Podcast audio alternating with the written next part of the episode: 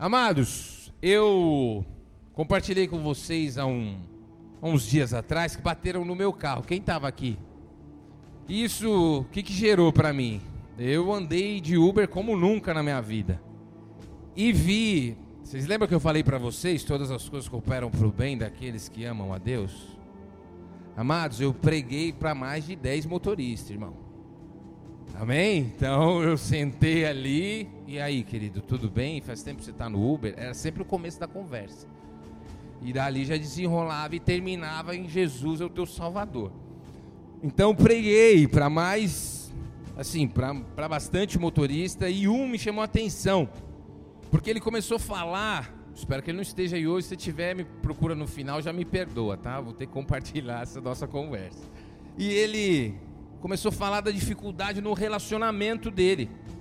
E ele falou: Olha, nossa, é, ser casado é muito difícil, a gente quebra o pau quase todo dia. Eu falei: É, não é fácil não, cara. Quanto tempo você está casado? Ele falou: Ah, quase dois anos. E aí eu vi uma oportunidade de pregar o evangelho para ele e comecei a falar das passagens de Jesus. E Aí eu falei para ele, falei, poxa, você é casado? Casado mesmo? Ele não só mora com a pessoa. Eu falei, ah, é importante você regularizar isso, né? Jesus entrar nesse relacionamento. E aí dei o meu testemunho de como Jesus mudou o meu relacionamento. E o que me surpreendeu foi que no final da conversa o cara ele puxou uma Bíblia. Ele falou assim: "Eu sou cristão". E aí ele falou assim: "Eu vou na igreja todo final de semana e vou com ela, eu já tenho uma igreja". Eu falei, meu Deus. E depois que eu desci do Uber, eu falei, ah, é? Eu falei, olha, então. Eu fiquei sem palavras, na verdade. Quando ele puxou a Bíblia, ele falou conhecia a Deus, e depois de tudo aquilo que ele compartilhou comigo, que a vida dele estava um inferno, que ele não era casado, que ele pensava em outras pessoas, eu falei, Jesus Cristo, desci do Uber e fiquei refletindo. E essa é a nossa introdução hoje. Jesus, ele, para aquele rapaz, ele era uma religião. Então, para ele, ele já tinha uma religião. Ele já tinha uma Bíblia e ele já ia à igreja. Na cabeça dele, ele não precisava de mais nada, mas na verdade ele precisava de tudo. Ele precisava de um relacionamento com Jesus, cujo qual a Bíblia dele testemunhava. Então, o que eu queria falar para você nessa noite é que nós não estamos aqui levantando a bandeira de uma religião. Embora para que você possa compreender melhor no que nós cremos, nós nos autodominamos evangélicos, protestantes, para que você entenda melhor no que nós cremos. Mas nós não nos apegamos à religião, não é o ir à igreja, não é fazer parte de um grupo que vai mudar a sua história que vai mexer e mudar o seu destino, que vai mudar a sua vida. É quando você entender que Jesus ele veio para que nós tenhamos relacionamento com ele e com o Pai por meio do Espírito Santo. Amém? A palavra no latim, ela tem a sua raiz no latim, religião, quer dizer religare, que trazendo para o português é religar. O que, que a religião tenta fazer? Ela tenta ligar o homem de volta a Deus. Então a religião entendeu que o homem está desconectado e ela tenta ligar o homem de volta a Deus. Mas o que Jesus veio fazer foi totalmente diferente. Jesus veio ligar, por meio do seu sangue, do seu, da sua carne, Deus ao homem. Porque o homem não poderia e não pode de jeito algum, com todos os seus esforços, com toda a sua boa intenção, se conectar a Deus por si mesmo. Então, se você está aqui nessa noite, entenda, talvez você se sinta alguém mais sábio do que outras pessoas, mais espiritual do que outras pessoas, eu preciso te falar a verdade. Não foi você que escolheu a Cristo, foi Cristo que te escolheu. Se você está aqui hoje é porque o Espírito Santo colocou no seu interior um desejo de ouvir mais sobre a palavra de Deus, de conhecer mais esse Jesus. Amém? Nós, por nós mesmos, que a gente escolhia era aquilo lá. Que você fazia, que você tem vergonha de contar para as pessoas. É isso. É trair as pessoas, é ofender as pessoas, é agredir, é mentir. Essas foram as nossas escolhas. Como que nós, que fazíamos tantas escolhas erradas, poderíamos escolher algo tão grandioso? Não poderíamos. Então Deus, por sua imensa graça, infinita misericórdia, olhou para um pecador como eu e você e falou assim: ó, eu quero você. Eu quero me revelar a você, eu quero ter um relacionamento com você. A partir do momento que nós entendemos isso, a nossa vida começa a ser transformada. Qual é a diferença de um relacionamento com Cristo genuíno e a religião? A religião você aparenta ser alguma coisa. Eu ouço o testemunho de muitas pessoas que falam, pastor, eu fui da igreja A, B e C, mas eu encontrei pessoas lá terríveis, que fizeram coisas terríveis. Amados, eu posso te garantir que nessa igreja, Bola de Neve, há esse tipo de pessoa. Porque ainda não entendeu que é o relacionamento com Deus por meio de Jesus que vai transformar de dentro para fora. Então a religião é aquela aparência de gente que pertence a Jesus, né? Como eu já brinquei aqui com alguns, você põe um Vans, põe uma camiseta do Bola e você parece um cristão do Bola. Mas o evangelho ele te muda de dentro para fora e não é de fora para dentro. O relacionamento com Cristo, ele é poderoso por demais. O relacionamento com Cristo vai te revelar o Pai. Consequentemente vai te revelar quem você é em Deus nós deveríamos fazer do nosso relacionamento com Deus a prioridade para o nosso ano de 2024, 2025, 26, até a volta de Jesus. Quando nós estamos na presença de Deus, quando nós sabemos quem é Deus, nossa vida, a nossa maneira de pensar, a nossa maneira de agir é alterada. A presença de Deus é poderosa. A presença de Deus ela muda situações que estão te afligindo há décadas. Já compartilhei com vocês um testemunho, eu era alcoólatra. Eu era um alcoólatra, mais de uma década, bebendo, e numa noite eu ajoelhei e falei: Jesus, tira o que o Senhor quiser. E eu senti o Espírito Santo me tocando. Dezembro de 2006 foi a última vez que eu tomei um álcool na minha vida. Você pode dar uma salva de palmas a Jesus por causa disso?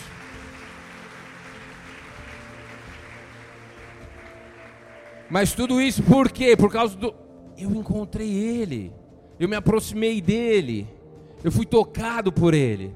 O mesmo Jesus que tirou a bebida, tirou a pornografia, tirou tantas outras coisas e tem tirado outras coisas, porque a obra, ela não está completa, ela vai se completar na volta de Jesus. Mas eu queria te convidar a refletir nessa noite. O que te aflige? Amados, o pecado, ele não é só uma mancada, um pisão no pé que a gente dá na pessoa de Jesus. O pecado, ele atrapalha a nossa comunhão com Ele. As pessoas que estão afundadas, aprisionadas no pecado, elas têm dificuldade de acreditar que é possível sim conhecer Jesus, andar com Jesus todos os dias, ser guiado pelo Espírito Santo. O pecado ele afeta a sua capacidade de crer, ele rouba a sua autoridade.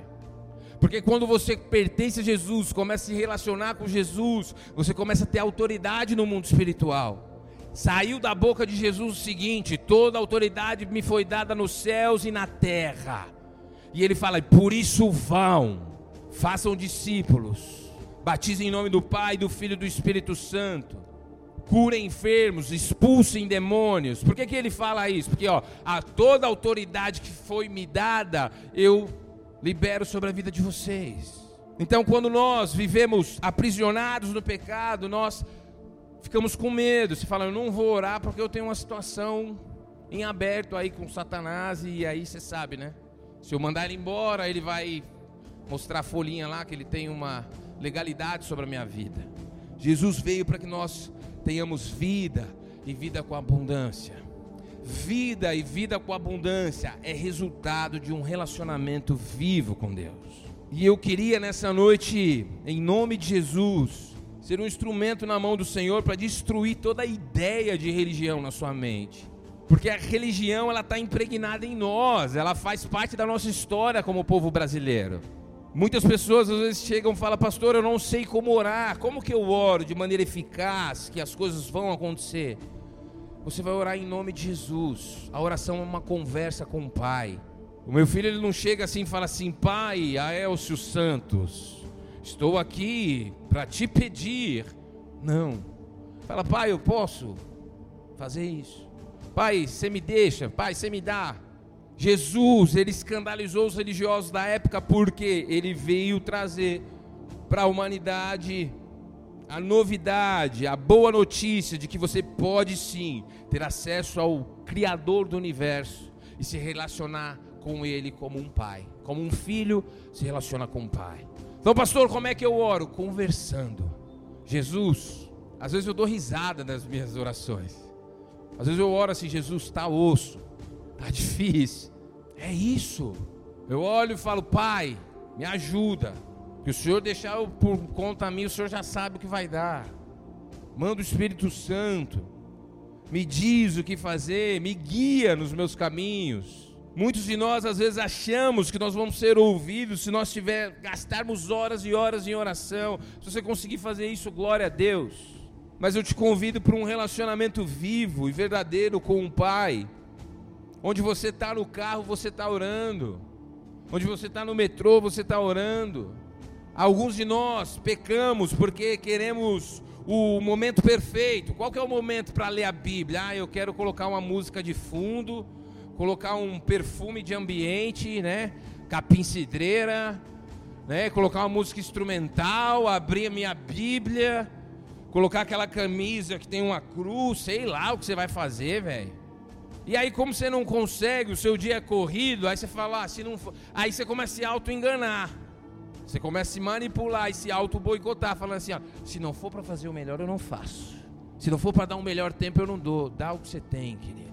Pastor, eu levanto muito cedo, eu não tenho, não, já tentei levantar antes para ler a Bíblia, eu não consigo. Vai lendo no busão, irmão. Baixa o aplicativo da Bíblia.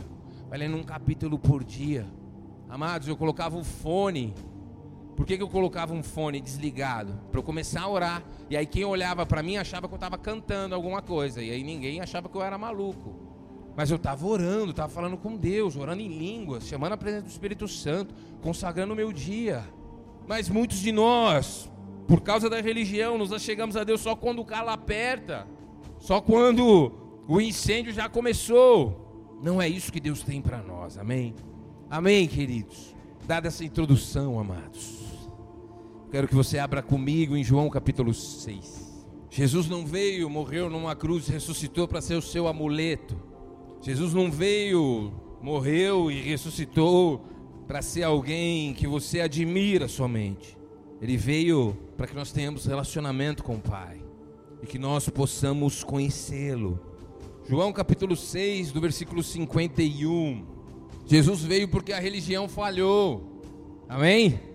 Não adianta você querer continuar nesse modo religioso. Versículo 51, Jesus, eu vou dar um, um, um pano de fundo aqui.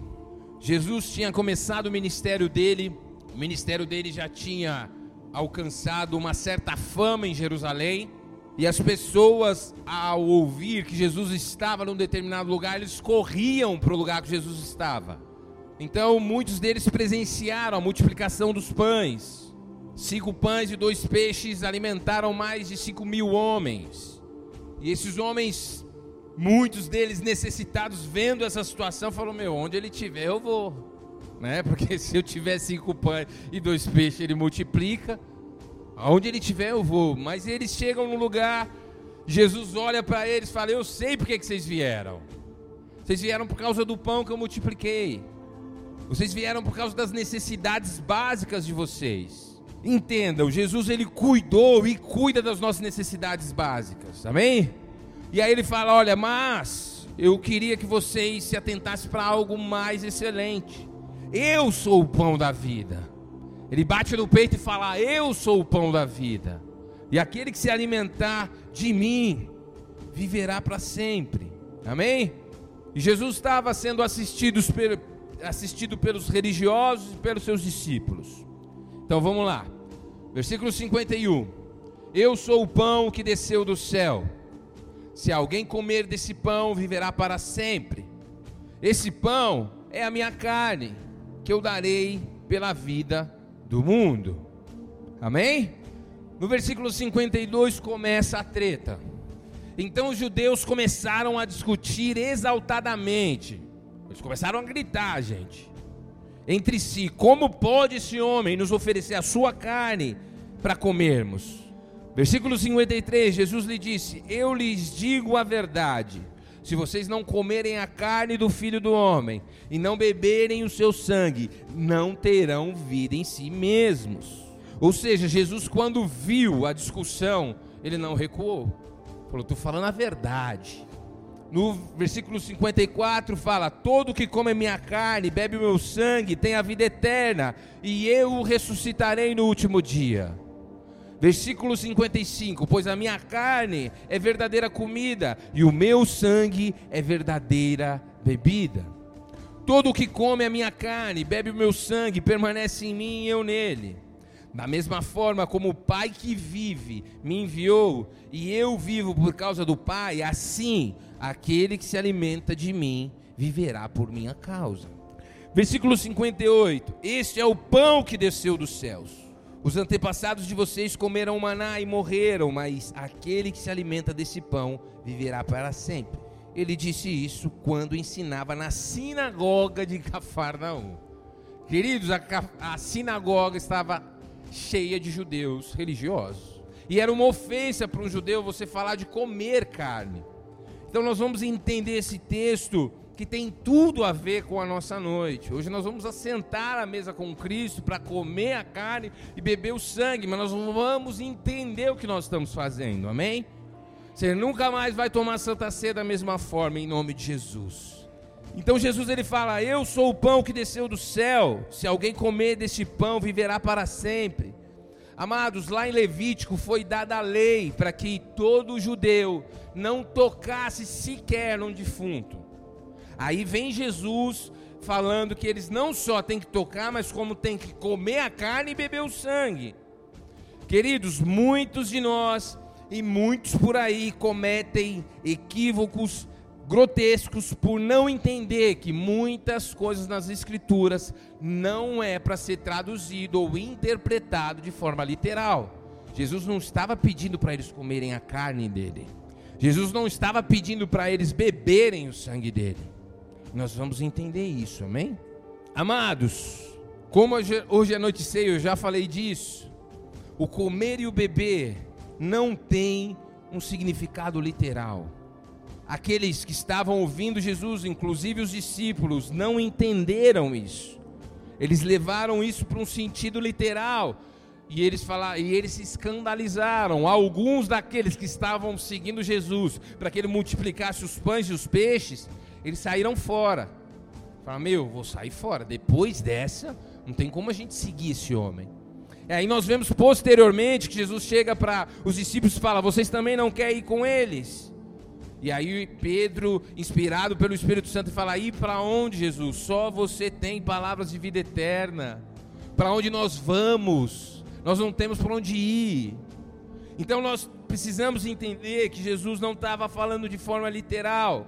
Queridos, eu vou te falar algo nessa noite. É possível você tomar a ceia, essa que está aqui, e ainda assim não comer e não comer a carne e nem bebeu sangue. É, vocês, estão, vocês entenderam? Vou repetir.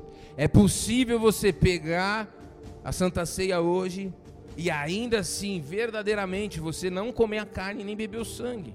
E é possível também você não tomar a Santa Ceia, o suco de uva e o pãozinho. É possível também você comer a carne e beber o sangue sem tomar a Santa Ceia. Vocês estão entendendo, gente? Isso pode ser confuso para você. É possível você tomar a santa ceia e não comer a carne nem beber o sangue.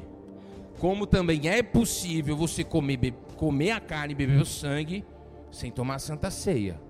Amém? Partindo daí. Primeiro, comer e beber literalmente o corpo e o sangue de Cristo como eu já expliquei, seria uma ideia extremamente revoltante para todos os judeus. Segundo lugar, adotar um ponto de vista literal sobre o comer e o beber significaria criar uma condição humana para a salvação. Então, se todo mundo que toma o suco e come o pão é salvo, automaticamente eu estou criando uma condição. Então o homem pode salvar a si mesmo. Vocês estão entendendo, gente? Sua cabeça não pode estar no Big Brother agora, hein? Amém? Ó, o Espírito Santo te denunciou, querida. Vocês entenderam o que eu disse, amados? Ninguém pode ser salvo por suas obras. Então, tomar a Santa Ceia não me torna salvo, mas para tomar a Santa Ceia eu tenho que ser salvo.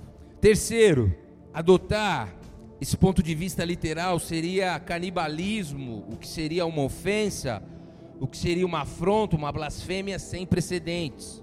Pastor, mas qual que é a base bíblica para isso? O ladrão na cruz. Quem já ouviu falar que Jesus foi crucificado, havia um ladrão do lado direito, outro lado do lado esquerdo. Ele tomou ceia para ser salvo? Ele creu. Então, queridos, o que eu quero te dizer, comer a carne e beber o sangue é crer no sacrifício de Cristo. Mas é crer de verdade. Pastor, mas quando eu sei que eu creio de verdade? Você crê de verdade no sacrifício de Cristo quando a cruz passa a definir quem você é. Não são mais os seus pecados, não são mais as suas falhas, não são mais o que seus pais disseram, não são mais o que os seus cônjuges acham sobre vocês. Cônjuges. Você fala rápido, parece cônjuge, né? A cruz me define. Se eu creio nisso de todo o coração, isso significa que eu como a carne e bebo o sangue. Amados, no Egito, quem aqui se lembra que o povo de Deus foi escravizado no Egito? Houve todas as pragas, Deus manifestou o seu braço forte ali para libertar o seu povo. A última coisa que Deus fez, falou assim: agora vocês celebrem a Páscoa. E todos aqueles que matarem o cordeiro e passar o sangue do cordeiro nos umbrais das portas e janelas, o espírito da morte não vai tocá-los. Assim como no Egito não havia segurança para aqueles que não tinham o sangue, também não há vida para o pecador que não comer a carne e não beber o sangue. Pastor, o que é comer a carne e beber o sangue? Jesus morreu por mim. Jesus sangrou por mim, pelos meus pecados. Ele não só morreu, sangrou pelos meus pecados, como ele morreu e ressuscitou para me dar vida. Amados, se a igreja cresce no sacrifício da cruz, eu não teria pessoas para aconselhar na semana. Mas não é algo que você escolhe é algo que você recebe do céu, até a sua capacidade de crer na cruz. Tem que vir uma porção do céu sobre você nessa noite, para que isso entre no seu espírito. A cruz me define, a cruz de Cristo me define, me dá identidade. Amados, nós precisamos aprender que a fé na crucificação de Cristo nos une de maneira íntima, próxima a Jesus e ao Pai, nos mais íntimos vínculos possíveis.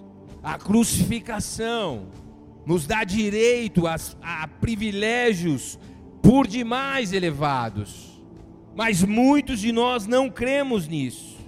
Quando nós nos unimos à cruz, nos unimos com Cristo, as nossas almas encontram a plena paz as nossas almas encontram a plena satisfação das suas necessidades. E aqui eu faço um parente. A sua alma está com fome do que, meu querido? A tua alma tem fome de Cristo, mas como muitos de nós não percebemos, não cremos nisso, nós achamos que a nossa alma ela está faminta por sucesso financeiro, nossa alma está faminta e nós queremos fartar a nossa alma. E a nossa alma está clamando: Cristo, Cristo, Cristo, Cristo. E você oferece para ela religião, você oferece para ela coisas que o mundo oferece. Não, quando eu tiver, quando eu puder. Sabe quem são as pessoas Sabe quem? E essa pessoa pode ser você, não tem problema nenhum. Jesus nos ama, amém? Ele nos acolhe nas nossas debilidades. As pessoas que vivem sonhando com algo e faz disso um Deus, é porque elas não creem na cruz de Cristo. Vou te explicar, meu irmão, quando eu tiver uma Lamborghini, é da hora uma Lamborghini, né, gente? Mas por que a pessoa quer uma Lamborghini? Porque ela não tem identidade. E aí a identidade dela vai ser o que? Ah, o cara da Lamborghini. Ah, quando eu tiver o sucesso, ah, aquele cara que fez sucesso assim, assado. Nossa alma tem fome por identidade. Mas em Cristo a identidade foi liberada. Filhos de Deus. Filhos de Deus. Co-herdeiros com Cristo. Das mesmas bênçãos que estavam sobre Abraão. Não estou falando que você não tem que desejar, né? Um carro legal. Mas o problema é quando a sua alegria está ligada a essas coisas. Quando a sua alegria ela, ela, ela está condicionada ao acontecimento de algo. A sua alegria tem que estar condicionada ao, ao acontecimento que já foi há dois mil anos atrás. Ele nos garante que tudo aquilo que precisamos será suprido no tempo presente e na eternidade. Quem comer a minha carne, beber o meu sangue, tem a vida eterna, ele disse, e eu o ressuscitarei no último dia. Amados, crer é um ato pessoal. A sua mãe não vai poder fazer, o seu pai, o seu pastor. A minha oração é para que Cristo seja revelado à igreja. Isso é pessoal, isso é entre você e Ele. Amados, quando Cristo entrega a sua vida na cruz do Calvário, ele fala, ele tem um diálogo com o Pai.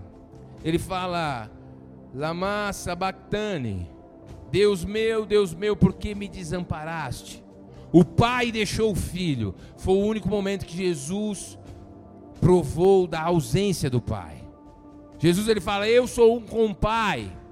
E naquele momento o Pai, o Deus Criador, vira as costas para Jesus, por quê? Porque sobre Cristo estava todos os pecados do Aelcio, do Tiago, de todos nós. E depois que ele sofre essa dor da separação do Pai, ele se fez maldição, ele se fez maldição, ele se fez maldição no meu lugar. Então não há mais maldição sobre a minha vida. Sim, eu merecia toda a ira de Deus, toda a maldição, eu merecia, mas Ele tomou sobre si.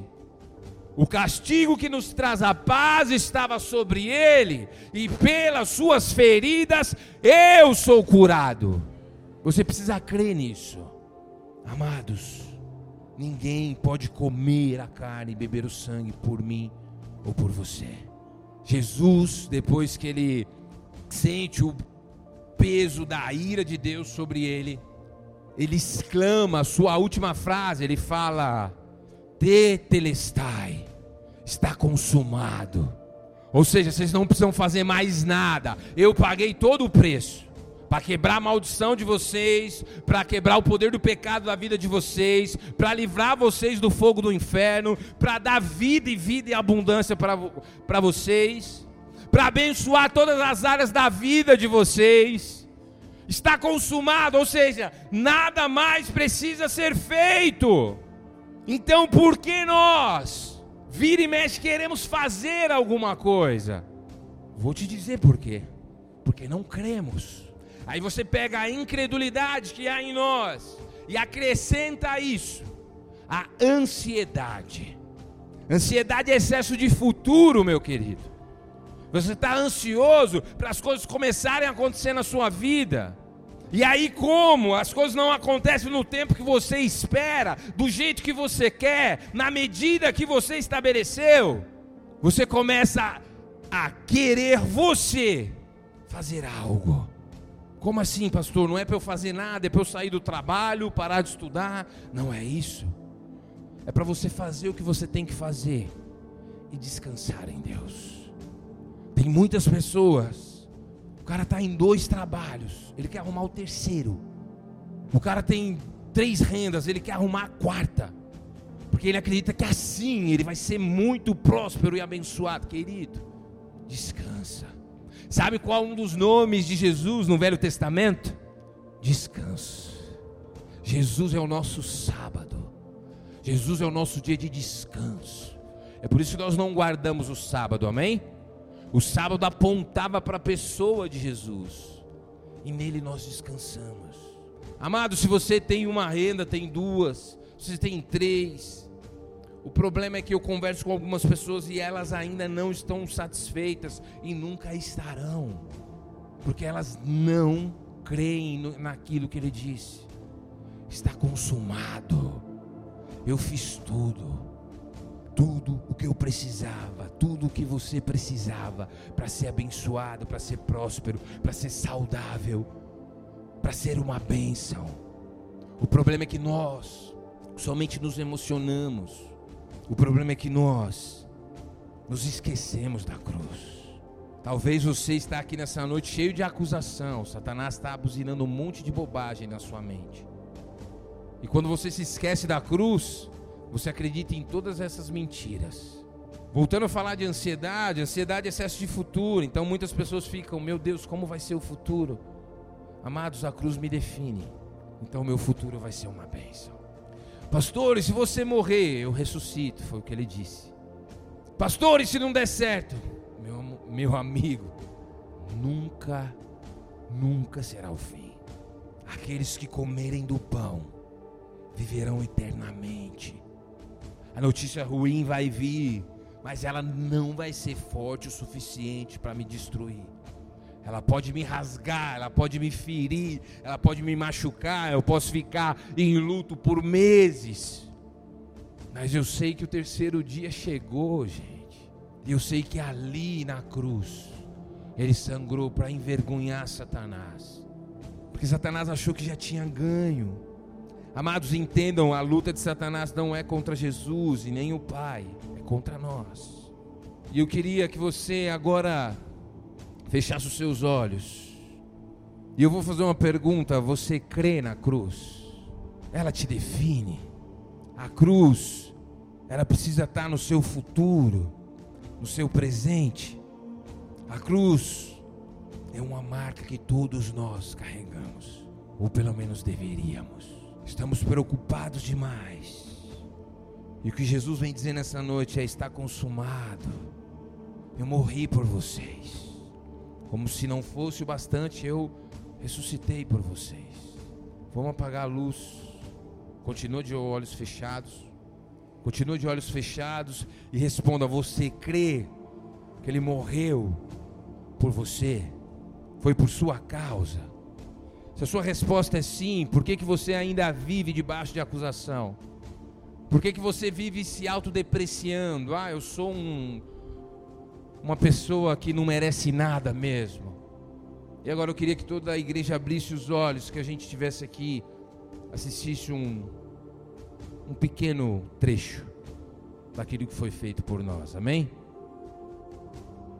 Ele não morreu para que vivêssemos aprisionados, ele não sangrou para que vivêssemos uma vida aquém daquela que o Pai estabeleceu para nós. Você crê na cruz? Creio que foi por você e por mim. Então vamos comer a carne e beber o sangue. No versículo 57, coloca aí por favor. Diz assim: Da mesma forma como o Pai vive e me enviou, eu vivo por causa do Pai. Assim aquele que se alimenta de mim viverá por minha causa a santa ceia, comer a carne e beber o sangue, é algo que tem que ser feito diariamente. Não é uma vez por mês. Não é no culto de santa ceia. É todo dia. Por que, Jesus? E para que o Senhor fez isso? Foi para que nós conhecêssemos o Pai e buscássemos conhecê-lo. Nos falta tempo para passar a parte que ele fala, está consumado. E há um terremoto, e há um, o céu se escurece, o véu se rasga. Pronto, a obra foi concluída. Comer a carne e beber o sangue faz com que nós vivamos por isso. Eu vivo pelo quê? O que que me move? O que que me motiva? O que me faz levantar? O que me faz levantar depois da décima queda, o que me faz levantar depois de uma notícia absurda que quase me destruiu. A carne e o sangue. Aquele que se alimenta de mim, por mim viverá até o fim. Que nós possamos receber no nosso espírito essa noite, essa verdade espiritual. Ele sangrou para nos dar a libertação que nós precisamos. Ele sangrou para nos dar a proteção que nós precisamos. Ele morreu para que nós possamos descansar na verdade de que há um Pai cuidando de nós. A palavra de Deus fala que desde a antiguidade nunca se viu e nunca se ouviu um Deus. Porque, queridos, se você pesquisar nas religiões, Nunca se viu um Deus que trabalha para os seus. Geralmente Deus está num pedestal e ele é intocável e ele não tem relacionamento em outras religiões. Mas desde a antiguidade, nunca se viu e nem se ouviu um Deus que trabalha para aqueles que nele esperam. Nós precisamos ser marcados por essa cruz, no nosso coração, no nosso espírito. Nós possamos comer a carne e beber o sangue todos os dias das nossas vidas. Amém? Feche os teus olhos. Jesus não morreu para que você pertencesse a uma religião, muito menos ressuscitou para que você somente tivesse contato com Ele nos cultos. Da cruz sai poder nessa noite. Da cruz sai poder nessa noite. Da cruz sai poder para colocar os seus inimigos no devido lugar. Há pessoas aqui passando por opressão espiritual. Uma coisa que Satanás não quer que nós creiamos, não quer que nós façamos, é comer a carne e beber o sangue. Porque a partir desse momento que nós comemos a carne e bebemos o sangue, nós nos unimos intimamente com Cristo. E quando estamos com Cristo, nada pode nos tocar. Ele não morreu para que você continuasse agredindo a sua esposa, ofendendo seus filhos. Ele não está te acusando, ele só está te trazendo à memória alguns pecados nessa noite, para falar: eu morri por esses pecados. O que você precisa fazer é confessá-los, se arrepender deles. Aleluia. Nós vamos celebrar a ceia do Senhor. Você nunca mais vai ceiar da mesma forma. Não é o simples ato de comer o pão e beber o suco. É você dizer: Jesus, eu creio no seu sacrifício. Eu creio que por causa do seu sacrifício eu posso ser liberto, curado, transformado. Jesus, eu creio que por causa do seu sacrifício o meu futuro está nas suas mãos, nas suas mãos furadas. O meu futuro os meus sonhos estão contigo. Porque o Senhor, porque eu creio no seu sacrifício, eu não vou mais repetir os mesmos pecados e maldições dos meus pais, dos meus avós. Porque eu creio que o castigo que me traz a paz estava sobre você, Jesus. Todos os meus pecados, presentes e futuros, foram pagos na cruz porque eu creio nessa cruz, dessa cruz sai poder para me santificar, sai poder para que eu não venha cair nos mesmos pecados e muito menos ser aprisionado por eles. Aleluia, aleluia, louvado seja o nome do Senhor. Continua nesse espírito, fique de pé, mas com os olhos fechados. Aquele que se alimenta de mim, a cruz não foi feita para ser contemplada, querido. A cruz foi feita para ser abraçada. O sacrifício não foi feito para te emocionar, ele foi feito para ser digerido por você.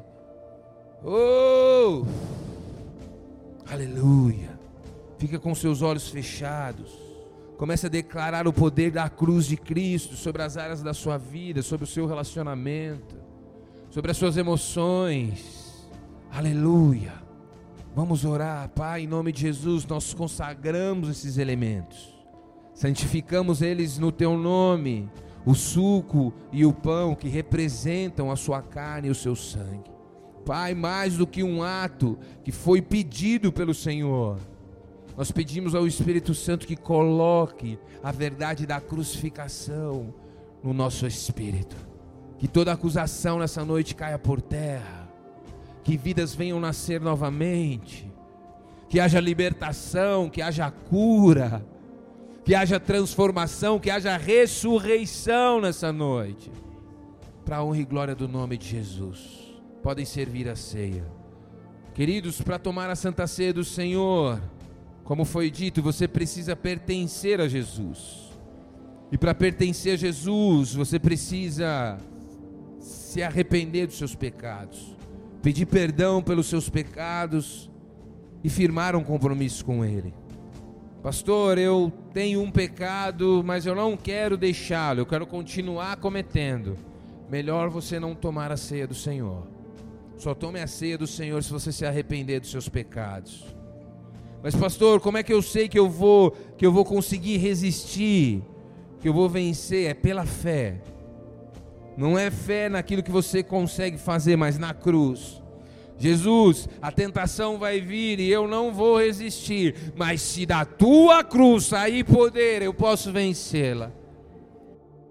Somos a família Bola de Neve Capão Redondo. Estamos muito felizes de você ter chegado até o final dessa mensagem. Nos ajude espalhando as boas novas de Cristo, compartilhando o link dessa pregação para o máximo de pessoas que você conseguir. Te convidamos também a estar junto conosco nos nossos cultos presenciais, que acontecem todos os domingos, às 19 horas da noite, e todas as quintas, às 8 horas da noite. Que Deus te abençoe e vencer família!